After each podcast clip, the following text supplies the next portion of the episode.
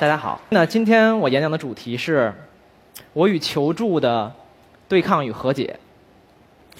啊，我不知道大家在使用微信的时候会不会有经历过这样一种情形，就是你打开微信，突然发现一个很久没联系的老同学、老朋友，或者是八辈子没没说过话的一个老同事，突然给你发了一条微信说求帮忙。帮忙的这个内容呢也五五花八门。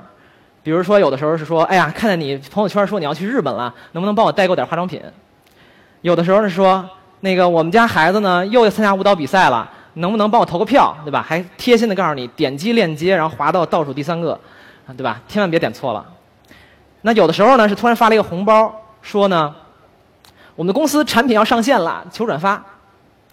我不知道你们遇到这种情况的时候是怎么处理的。那对于我来说呢，很长时间以以来，我的做法是，我就会，如果这个人不是很熟，我就会打开微信，然后点击他的头像，然后点击右上角，然后把他删掉。然后如果人这个这这个人可能有点熟或者不好意思这么做的时候呢，我就会在内心给他画一个叉儿，然后呢就说，嗯，这个人太没有礼貌了，我以后再也不要联系他了。不管我做哪这两种方法，我使用哪种方法呢，我都觉得内心获得了一种安宁，对吧？但后来呢，我对这件事的整个看法全部变化了。为什么呢？因为我创业了。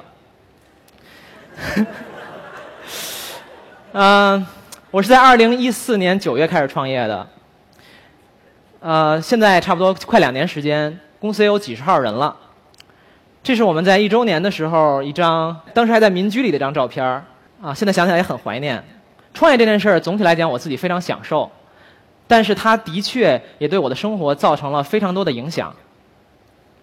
比如说，我现在变成了那个发工资的人，我经常早上一睁眼发现，哇，自己欠别人好几万。或者呢，有的时候你觉得你自己是在一个人解决所有的问题，对抗整个世界，你非常孤独。原来你有问题的时候呢，你可以求助你的师长、你的老板、上司、同事等等。现在呢，更多的时候是我的同事、我的员工。在向我寻求答案。当然了，创业也有一些好处，比如说，我现在想怎么迟到就怎么迟到，对吧？没有人管我了。我记得是二零一五年的初，我记得很清楚，是我们第一版产品上线的时候。然后我的一个同事就很自然的跟我说：“说老板，那个咱们产品要上线了，呃，你是不是赶快勾搭一下那些什么你的 CEO 啊、媒媒体的呀、什么投资人的朋友，让他给咱们做一下宣传，转发一下朋友圈。”当时听到这句话呢，我就愣住了，因为我第一次发现，我从心底里特别不愿意做这件事儿。以前我不愿意这么做呢，可能是因为啊，我我想可能是因为我自己在打工吧，所以我没必要为一个别人的东西可能牺牲一些我所谓的原则。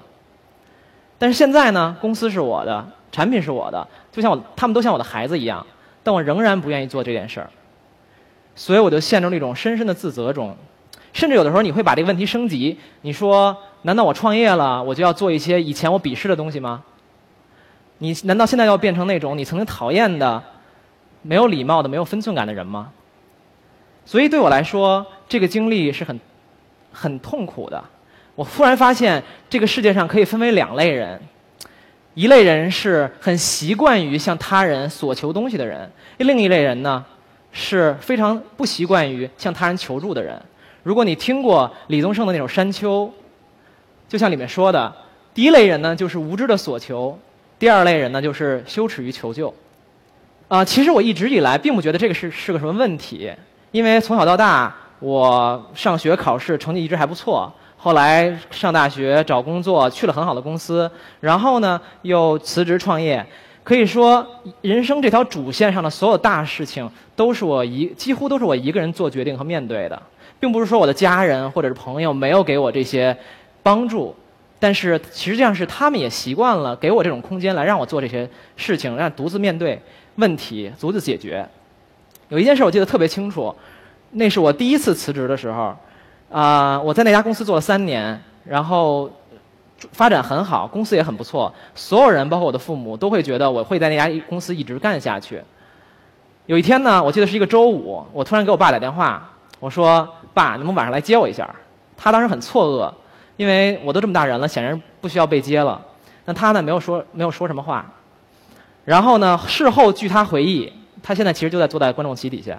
事后据他回忆呢，他说那天我就从大楼下来，然后端着一个你知道辞职以后被辞退以后那个纸箱子就出来了。我也不知道为什么全世界被辞退的时候那纸箱子都长得一样。然后呢，他呢也没有说什么，把这个纸箱子呢搁到搁到车的后备箱上，关门上车开车回家。我记得那一路整整我们堵了五十分钟，但是我爸一个字关于工作的事情都没有问我。然后呢，我就到了家了。我打开门，是我妈开的门。你明显看到她的脸上也是一种惶恐的表情，因为她也不知道发生了什么。但是她同样也什么都没有问，直到我放下这个箱子，放，然后坐在沙发上打开电视，然后冷不丁的突然来了一句，说：“爸妈，我辞职了。”他们才长舒一口气。后来我猜他们可能做了一些更坏的设想，比如说我挪用公司资金炒股，炒炒亏了之类的。我呢，就是在这么一种环境下长大的，父母给了我很多自由，呃，家人给了我很多帮助，但他们从来都不会挡在我的路上，告诉我一定要做什么。而且最关键的是呢，这一路走过来，我的很多决定或者很多判断，最后证明都是对的。这有的时候会给你一种幻觉，就是你觉得自己是无所不能的，你觉得天空才是极限，你觉得你做的一切事情都是对的，你觉得没有什么东西你是得不到的。直到创业以后，这个幻觉被一闷棍无情的打碎了。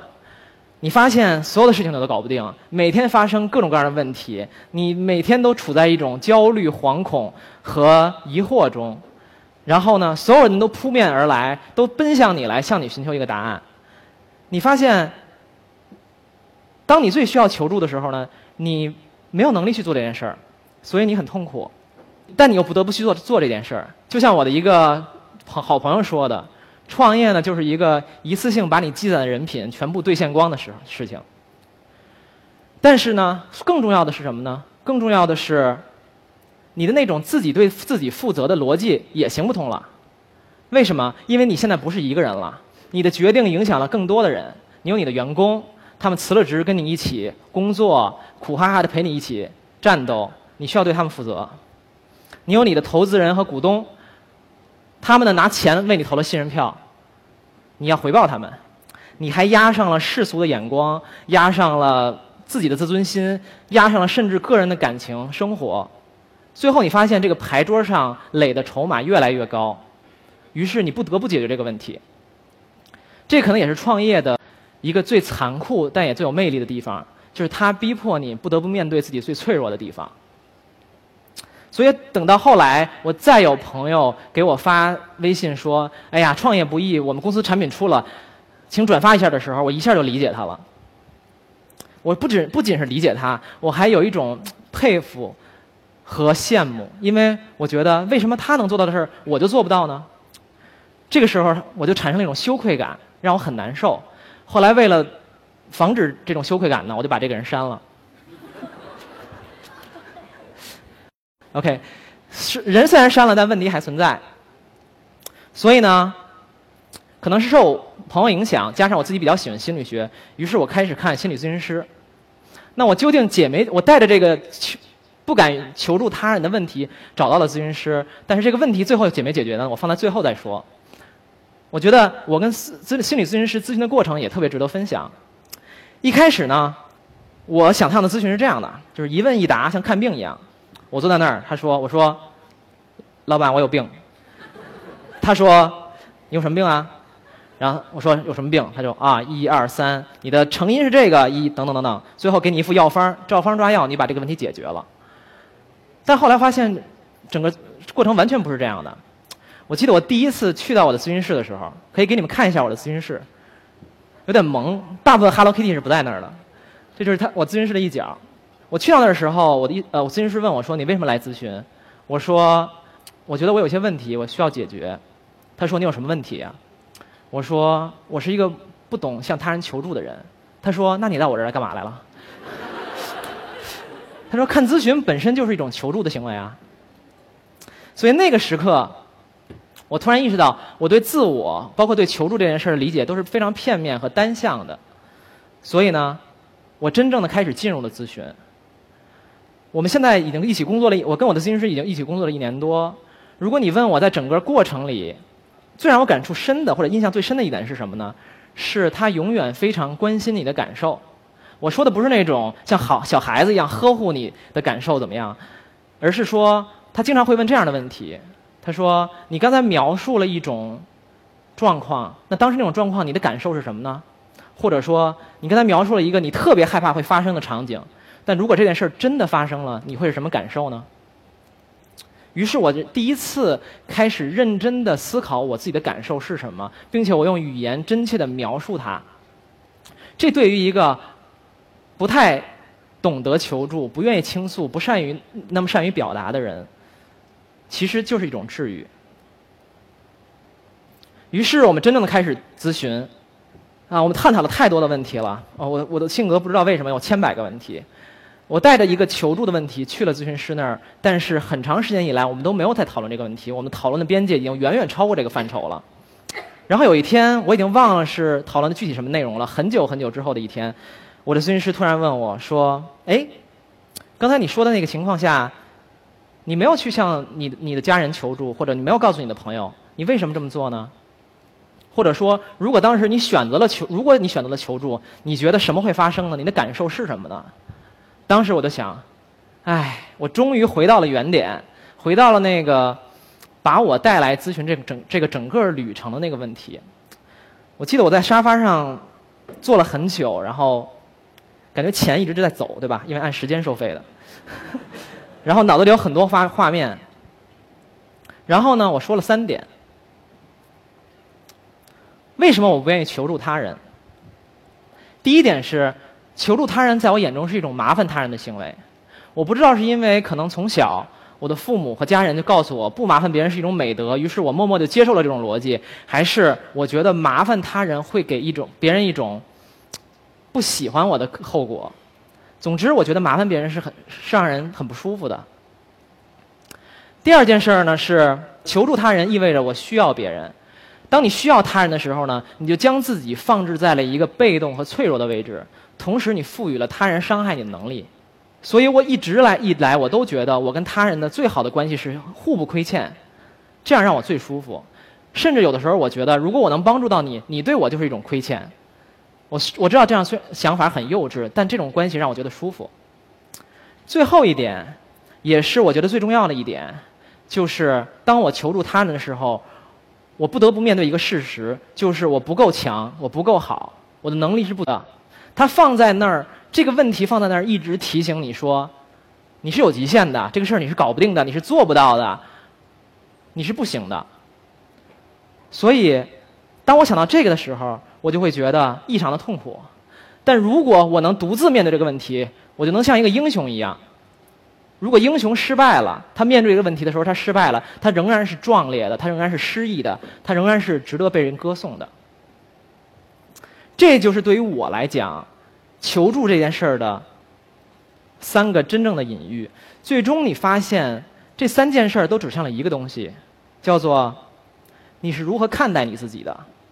想象一下我刚才说的三点，不管是你觉得他人够，你自己够不够好，他人是不是在乎你，你麻烦了没有，他们喜不喜欢你，最终都回到了一件事儿，就是你用什么东西来定义自己，以及你是怎么自己看待自己的。就像我刚才讲的，这种过程对我来讲，对于一个不太善于表达或者不太愿意去表达、不愿意去求助的人，讲述本身就是一种治愈。有的时候，你发现自己的感情和感觉就在你自己的心里，只是你有没有能力和勇气去拿出来面对它。这可能是对于我来讲，心理咨询的最大的一个意义。当然了，心理咨询还有一些其他的意义，比如说，我发现那个问题特别好使，就是你问别人，那这件事发生了以后，你的感受是什么呢？聊天的好工具。有的时候呢，员工会找来，找来我说，老板，你是不是该请大家吃饭了？我说，嗯，如果其他的创业公司的老板在请他们的员工吃饭，但我没有请你们吃饭，你的感受会是怎么样的呢？然后他们就想，他们就一愣。然后就开始说，嗯，我可能会这样、这样、这样想。我说好，对。然后他就把这事儿忘了，嗯。当然这个呢，不是心理咨询的主要目的了。我终于弄清了这件事儿。我在跟咨询师工作的过程中，我终于明白了我的很多问题。这是让你感觉到，你突然有了一种武器来对抗你的这个弱点。甚至有的时候你觉得它比武器更多。你呢，找到了一种改变自己的方法，也就是说，你对待你的任何弱点都可以这么做，只要你首先承认你自己有这个问题，然后你分析背后的成因，然后呢，你找到自己恐惧的是什么，然后你分析出它里面不合理的部分，最后你改掉它，你好像就获得了一种改变自己的能力。这让我觉得，我能无限的趋近于心目中的那个完美的自我。因为我只要理论上我只要找出所有的问题，然后一个一个改掉就可以了。所以现在呢，我们终于可以回到最开始那个问题，就是我有没有最终克服求助这个问题？上个月的时候呢，我需要买一本学术期刊，这本学期刊很难找，最终呢，我只在美国的伯克利大学找到了。然后美国的大学支付系统很落后，没有什么微信、QQ、什么支付宝、Apple Pay。他甚至连信用卡都不收，你只能用美支票来付账。那我显然是没有美国支票的，那我只能想到我有一个在加州的朋友可以帮我做这件事儿，而且他呢其实跟我关系还不错。但当我真正需要让他帮我如此这么一个小忙的时候呢，我好像又陷入之前的模式里，我迟迟的不敢联系他，我反复的在脑中推演了很多我们这个呃对话的情景，然后。我可能拖延到了最后一刻才跟他说：“哎，你能帮我办一件事儿？”其实他答应的很也很爽快。这本书呢，现在安静的躺在我的书房里。但是你说我真正克服了求助这个问题吗？我并不觉得我克服了。虽然有的时候你知道了背后的动因，你知道理性层面你应该怎么做，你知道了你自己的问题在哪儿，也并不意味着你一夜之间就能改变自己的行为模式，然后从此就大路坦途了。很遗憾，我今天讲的并不是一个英雄归来的故事。啊，我知道好的剧本都是这样的，嗯，有一个主人公一直一帆风顺，然后呢，他突然遇到了一个问题，遇到这个问题之后呢，他遇到了一个先知，就像咨询师一样，给了他一些启示，于是他制定了计划，召集了伙伴，然后在克服了重重险阻，在即将功亏一篑的时候，力挽狂澜，达成了自己的目标和梦想。但生活呢，并不是电影，很多时候呢。我们的问题就是没有现成的答案。很多的时候呢，你努力千百遍，最终的结局也是一样的。但没关系，因为我们都是凡人，我们都有搞不定的事情，我们都有每天扑面而来的窘迫和无奈。但你至少可以从一点点开始，比如说，你可以从承认自己有一个问题开始，或者你可以承认，当你在做一个不理性的决定的时候，你就是不理性的。这这样的话呢，也许你内心可以获得多一点的安宁。最终呢，成为你们通往幸福的一个小小开始。谢谢大家。